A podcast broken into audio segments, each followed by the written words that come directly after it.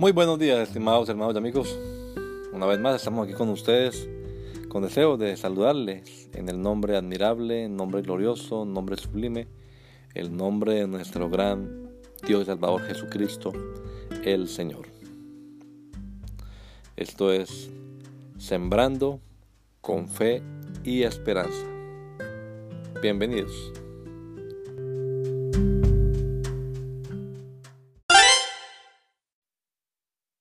Evidence That Demands a Verdict by Josh McDowell and Sean McDowell, Ph.D., continued, Disc 5. Did the message tell the truth about God? God cannot contradict himself, 2 Corinthians chapter 1 verses 17 and 18, nor can he utter what is false, Hebrews chapter 6 verse 18. Hence no book with false claims can be the word of God. For reasons such as these, the Church Fathers maintained the policy, if in doubt, throw it out. This enhanced the validity of their discernment of the canonical books. Does it come with the power of God? The Fathers believed the Word of God is living and active, Hebrews chapter 4 verse 12, and consequently ought to have a transforming force for edification, 2 Timothy chapter 3 verse 17, and evangelization, 1 Peter chapter 1 verse 23. If the message of a book did not affect its stated goal, if it did not have the power to change a life, then God was apparently not behind its message. The presence of God's transforming power was a strong indication that a given book had His stamp of approval. Was it accepted by the people of God? Paul said of the Thessalonians, we also constantly thank God that when you received from us the word of God's message, you accepted it not as the word of men, but for what it really is, the word of God. 1 Thessalonians chapter 2 verse 13. For whatever subsequent debate there may have been about a book's place in the canon, the people in the best position to know its prophetic credentials were those who knew the prophet who wrote it. Hence, despite all later debate about the canonicity of some books, the definitive evidence is that which attests to its original acceptance by the contemporary believers.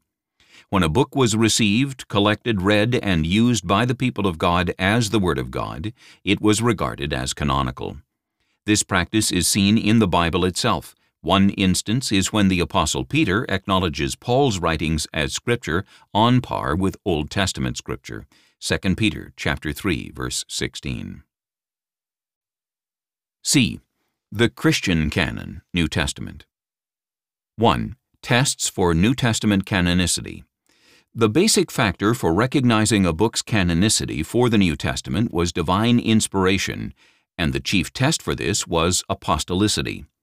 Geisler and Nix state, in New Testament terminology, the Church was built upon the foundation of the apostles and prophets, Ephesians chapter 2 verse 20, whom Christ had promised to guide into all the truth, John chapter 16 verse 13, by the Holy Spirit.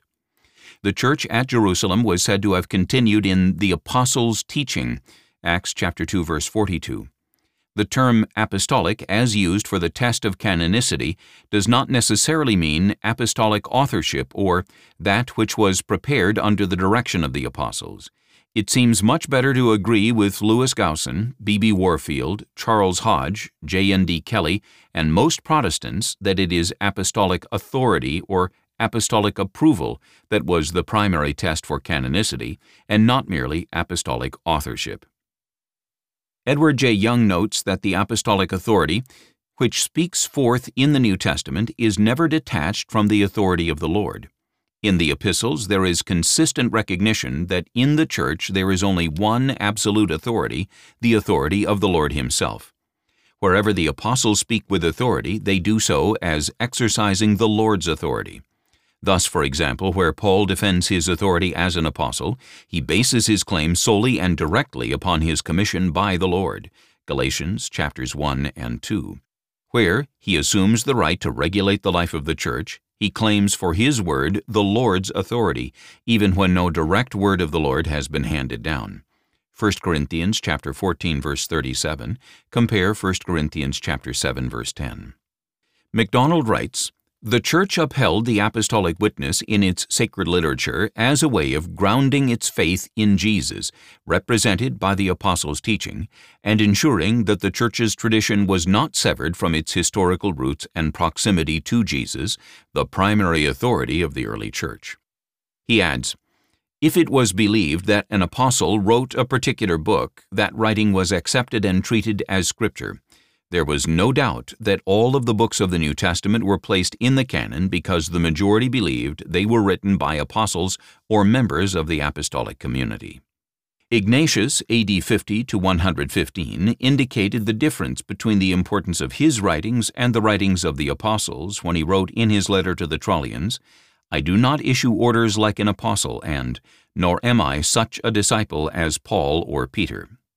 Bruce states, those whose apostleship was recognized by fellow Christians were acknowledged to be Christ's agents speaking by his authority. Young observes, the only one who speaks in the New Testament with an authority that is underived and self-authenticating is the Lord. 2. The New Testament canonical books. A. Reasons for their collection. 1. They were prophetic. The initial reason for collecting and preserving the inspired books was that they were prophetic, that is, since they were written by an apostle or prophet of God, they must be valuable, and if valuable, they should be preserved. This reasoning is apparent in apostolic times by the collection and circulation of Paul's epistles. Compare 2 Peter chapter 3 verses 15 and 16 and Colossians chapter 4 verse 16. 2. The needs of the early church. The churches needed to know which books should be read, revered, and applied to their varied and often precarious situations in a generally hostile social and religious environment. They had many problems to address and they needed assurance regarding which books would serve as their source of authority. 3. The rise of heretics. When the heretic Marcion published a sharply abridged list of canonical books, circa 140, the need for a complete canonical list became acute. 4. The circulation of spurious writings.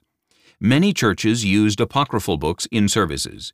Many churches in the East, for example Alexandria, Egypt, were reading certain books of the New Testament Apocrypha in their public services. Clearly, a decision needed to be made as to exactly what books were to be included in the canon. 5. Missions. Christianity had spread rapidly to other countries, and there was the need to translate the Bible into those other languages. As early as the first half of the second century, the Bible was translated into Syriac and Old Latin.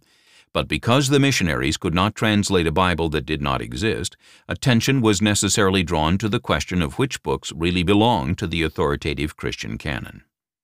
6. Persecution. The Edict of Diocletian, AD 303, called for the destruction of the sacred books of the Christians. Who would die for a book that was perhaps religious but not sacred? Christians needed to know which books were truly sacred.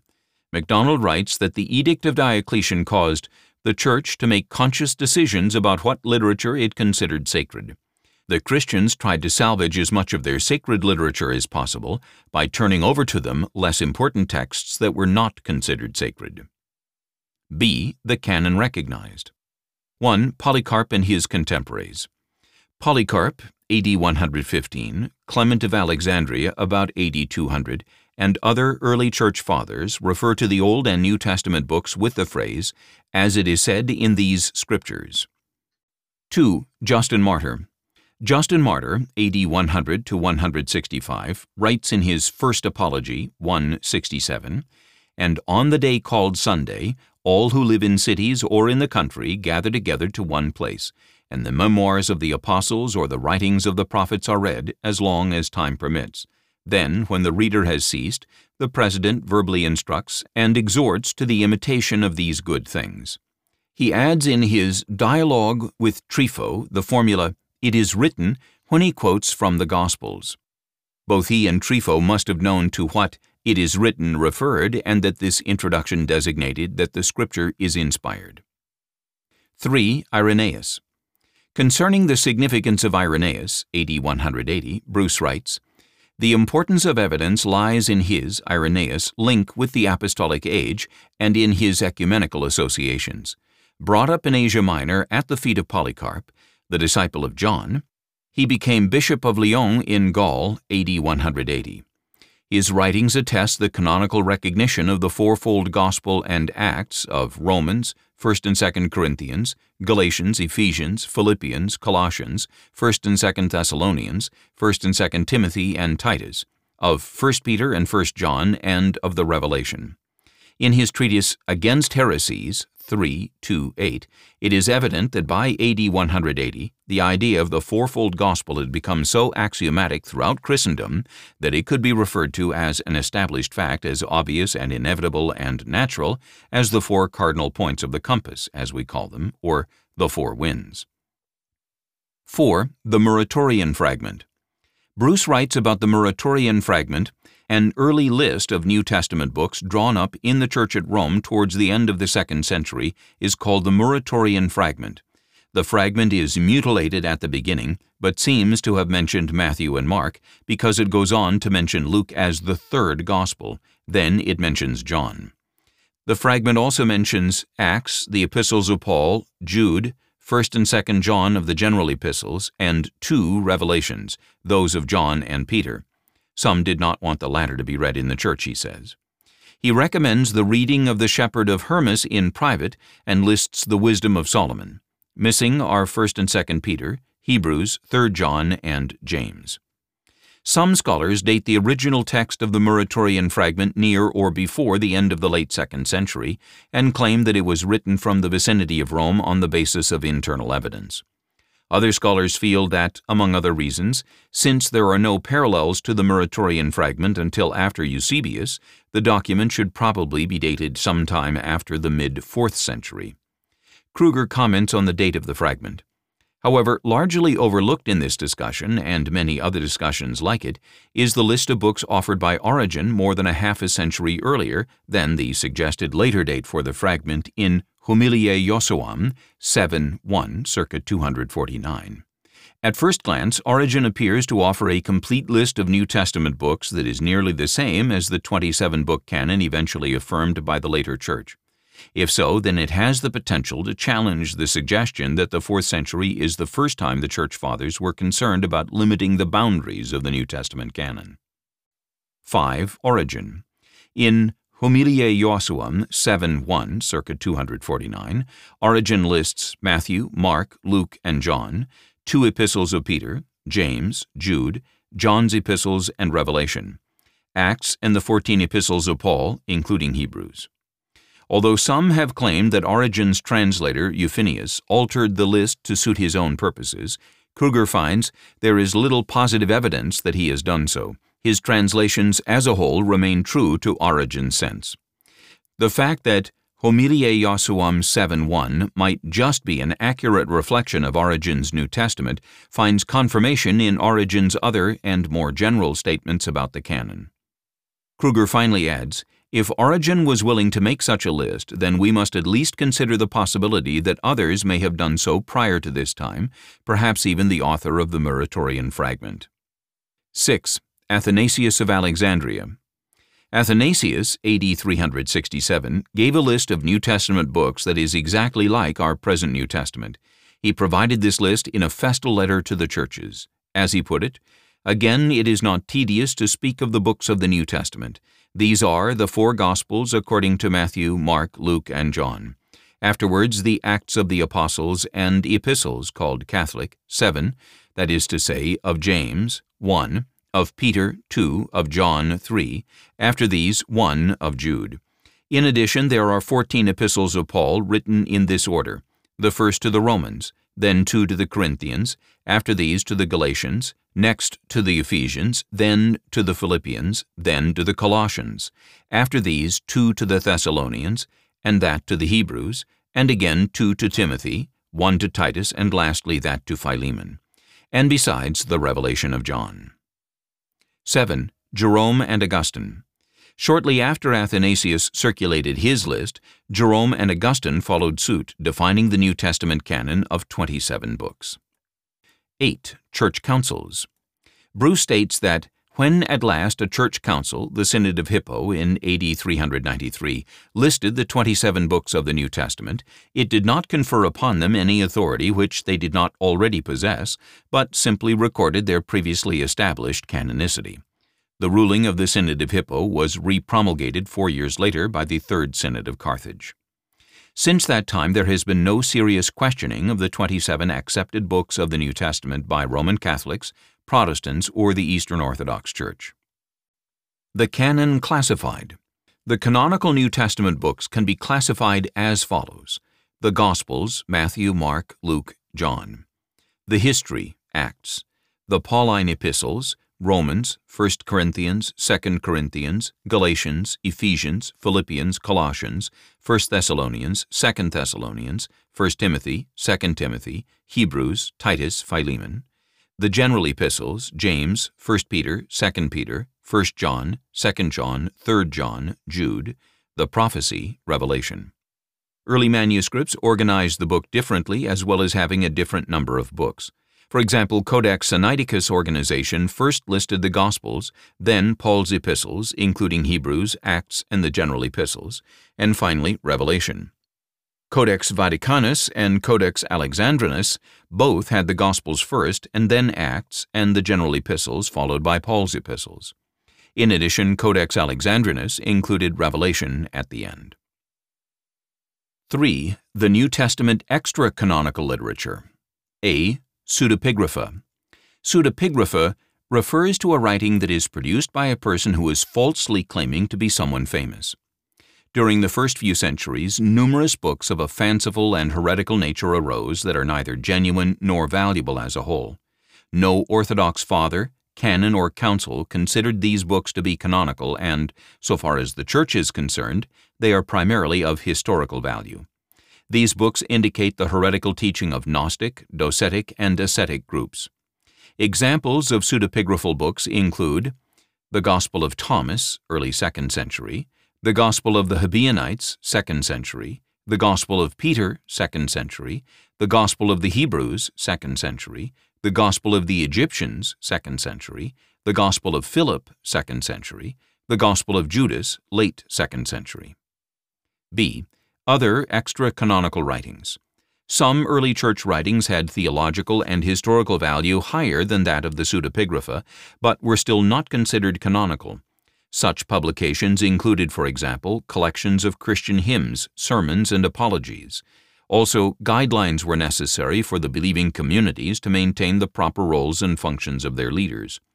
Although some of the fathers and churches considered several of these books to be canonical, the testimony of the church in general disagreed with their view. Other writings contained much legendary material in them, and some were strongly Gnostic in coloring. These were considered apocryphal. 1. Examples of catechetical writings. Epistle of Pseudo-Barnabas, AD 70-79. Epistle to the Corinthians, about AD 96. Shepherd of Hermas, about AD 115 to 140. Didache, Teaching of the Twelve, about AD 100 to 120. Epistle of Polycarp to the Philippians, about AD 108. The Seven Epistles of Ignatius, about AD 100. Two examples of New Testament apocryphal books. The real 1 Corinthians, possibly alluded to in 1 Corinthians chapter 5 verse 9, however no such piece of literature is now extant. Ancient Homily, or the so-called Second Epistle of Clement, about AD 120 to 140. Apocalypse of Peter, about AD 150. The Acts of Paul and Thecla, AD 170. Epistle to the Laodiceans, probably 4th century. The Gospel according to the Hebrews, AD 60 to 100. 3. Why they are not canonical. Geisler and Nix sum up the case against the canonical status of these books. 1. None of them enjoyed any more than a temporary or local recognition. 2. Most of them never did have anything more than a semi-canonical status, being appended to various manuscripts or mentioned in tables of contents. 3. No major canon or church council included them as inspired books of the New Testament. 4. The limited acceptance enjoyed by most of these books is attributable to the fact that they attached themselves to references in canonical books. For example, Laodiceans to Colossians chapter 4 verse 16 because of their alleged apostolic authorship. For example, Acts of Paul. Once these issues were clarified, there remained little doubt that these books were not canonical. D. The Old Testament Canon 1. The Jamnia Theory Many scholars have theorized that a council of rabbis that convened at Jamnia near Jaffa in AD 90 finally agreed upon which books would be included in the Hebrew canon and which ones would not. The problem with this theory is that the Jamnia gathering reached neither of these conclusions.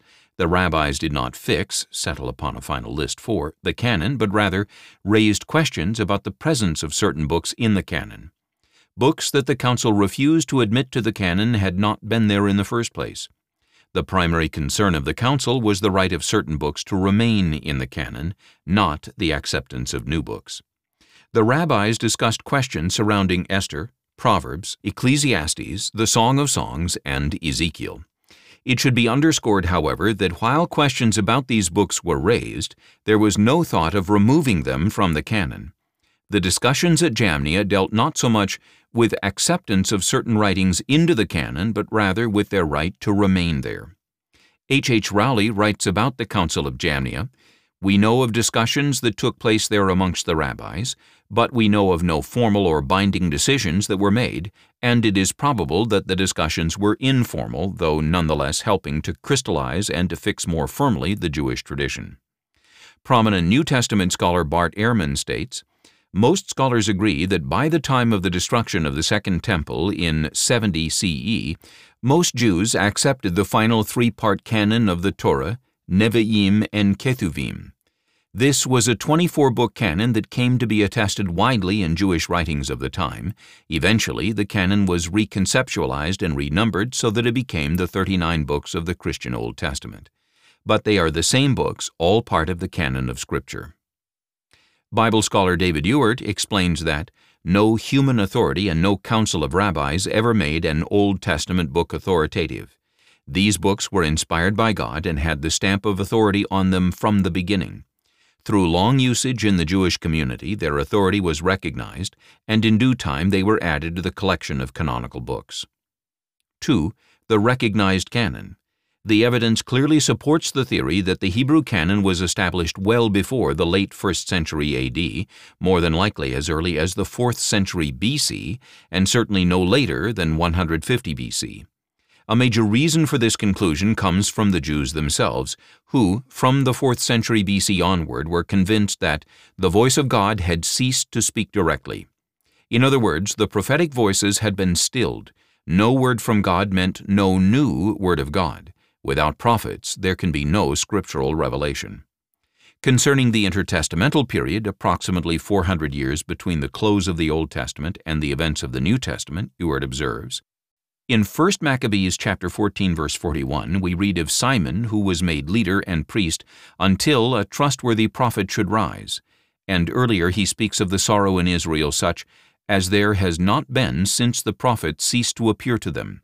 The prophets have fallen asleep, complains the writer of 2nd Baruch, chapter 85, verse 3. Books that were written after the prophetic period had closed were thought of as lying outside the realm of Holy Scripture. The last books written and recognized as canonical were Malachi, written around 450 to 430 BC, and Chronicles, written no later than 400 BC. These books appear with the rest of the Hebrew canonical books in the Greek translation of the Hebrew canon called the Septuagint, which was composed around 250 to 150 BC. Bruce affirms that the books of the Hebrew Bible are traditionally 24 in number, arranged in three divisions. The three divisions are the Law, the Prophets, and the Writings. Here are the main categories of the Hebrew canon found in modern editions of the Jewish Old Testament. The Law, Torah. Genesis, Exodus, Leviticus, Numbers, Deuteronomy. The prophets, Nevi'im. Joshua, Judges, Samuel, Kings, former prophets, Isaiah, Jeremiah, Ezekiel, the twelve latter prophets. The writings, Ketuvim or Hagiographa, Greek. Psalms, Proverbs, Job, poetical books, Song of Songs, Ruth, Lamentations, Esther, Ecclesiastes, Five Rolls, Megilloth, Daniel, Ezra Nehemiah, Chronicles, historical books. Although the Christian Church has the same Old Testament canon, the number of books differs because we divide Samuel, Kings, Chronicles, and Ezra Nehemiah into two books each, and we make separate books out of the minor prophets rather than combining them into one as the Jews do under the heading the Twelve. The Church has also altered the order of books by sequencing the books in these categories Pentateuch, Torah, History, Wisdom, some of the writings, and Prophets. 3. Christ's witness to the Old Testament canon. Luke chapter 24 verse 44. In the upper room Jesus told the disciples that all things must needs be fulfilled which are written in the law of Moses and the prophets and the Psalms concerning me. American Standard Version. With these words Jesus indicated a threefold categorization of the sacred scriptures, the law, the prophets, and the writings, the third part of which is identified by its longest and presumably most important book, the Psalms. John chapter 10 verses 31 through 36 and Luke chapter 24 verse 44. Jesus disagreed with the oral traditions of the Pharisees, Mark chapter 7 and Matthew chapter 15, but not with their concept of the Hebrew canon. There is no evidence whatever of any dispute between him and the Jews as to the canonicity of any Old Testament book. Luke chapter 11 verse 41, also Matthew chapter 23 verse 35, from the blood of Abel to the blood of Zechariah. With these words, Jesus confirms his witness to the extent of the Old Testament canon. Abel was the first martyr recorded in Scripture, Genesis chapter 4 verse 8, and Zechariah the last martyr to be named in the Hebrew Old Testament order, having been stoned while prophesying to the people in the court of the house of the Lord. 2 Chronicles chapter 24 verse 21. Genesis was the first book in the Hebrew canon and Chronicles the last. Jesus then was basically saying, from Genesis to Chronicles, or, according to our order, from Genesis to Malachi, thereby confirming the divine authority and inspiration of the entire Hebrew canon. New Testament scholar and author Craig A. Evans notes, Jesus quotes or alludes to all of the books of the law, most of the prophets, and some of the writings. Superficially, then, the canon of Jesus is pretty much what it was for most religiously observant Jews of his time. 4. The testimonies of extra-biblical writers. A. Dead Sea Scrolls. In the Dead Sea Scrolls document 4 QMMT, dated to circa 150 BCE, the writer states, We have written to you so that you would understand the book of Moses and the books of the prophets and David, indicating the threefold division of law, prophets, and writings. B. Ecclesiasticus. Possibly the earliest reference to a threefold division of the Old Testament is in the prologue of the book Ecclesiasticus about 130 BC. In the prologue, the author's grandson says, Many great teachings have been given to us through the law and the prophets and the others that followed them.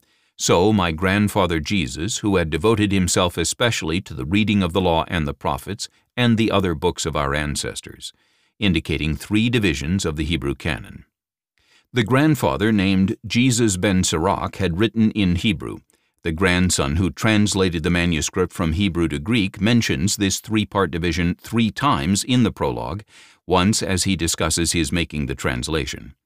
He encourages lovers of learning to give attention to these writings, especially that they might live according to the law with understanding and be able to help others understand. But he acknowledges that translation carries a difficulty, for words of different languages do vary. Not only this book, but even the law itself, the prophecies, and the rest of the books differ not a little when read in the original. He also refers to Isaiah, Jeremiah, and Ezekiel, as well as the bones of the twelve prophets, testifying that these fifteen books had already come to be viewed as sacred scripture.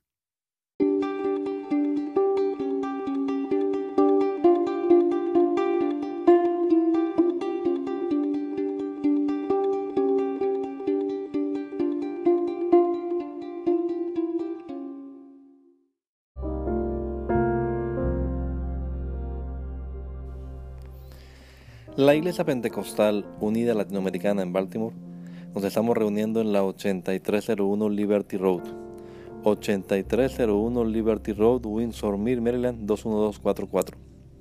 Y nuestras reuniones son los días domingo a las 8 de la mañana. Domingo 8 de la mañana tenemos el servicio de adoración, alabanza y enseñanza de la palabra de Dios. Venga juntamente con su familia y allegados. Serán todos bienvenidos a nuestra reunión dominical. Recuerde, Jesucristo es el verdadero Dios y la vida eterna. Primera de Juan 5:20. Y si otros días madrugamos a buscar la comida que perece, ¿por qué no hacerlo el día domingo para buscar la comida que a vida eterna permanece? Le esperamos.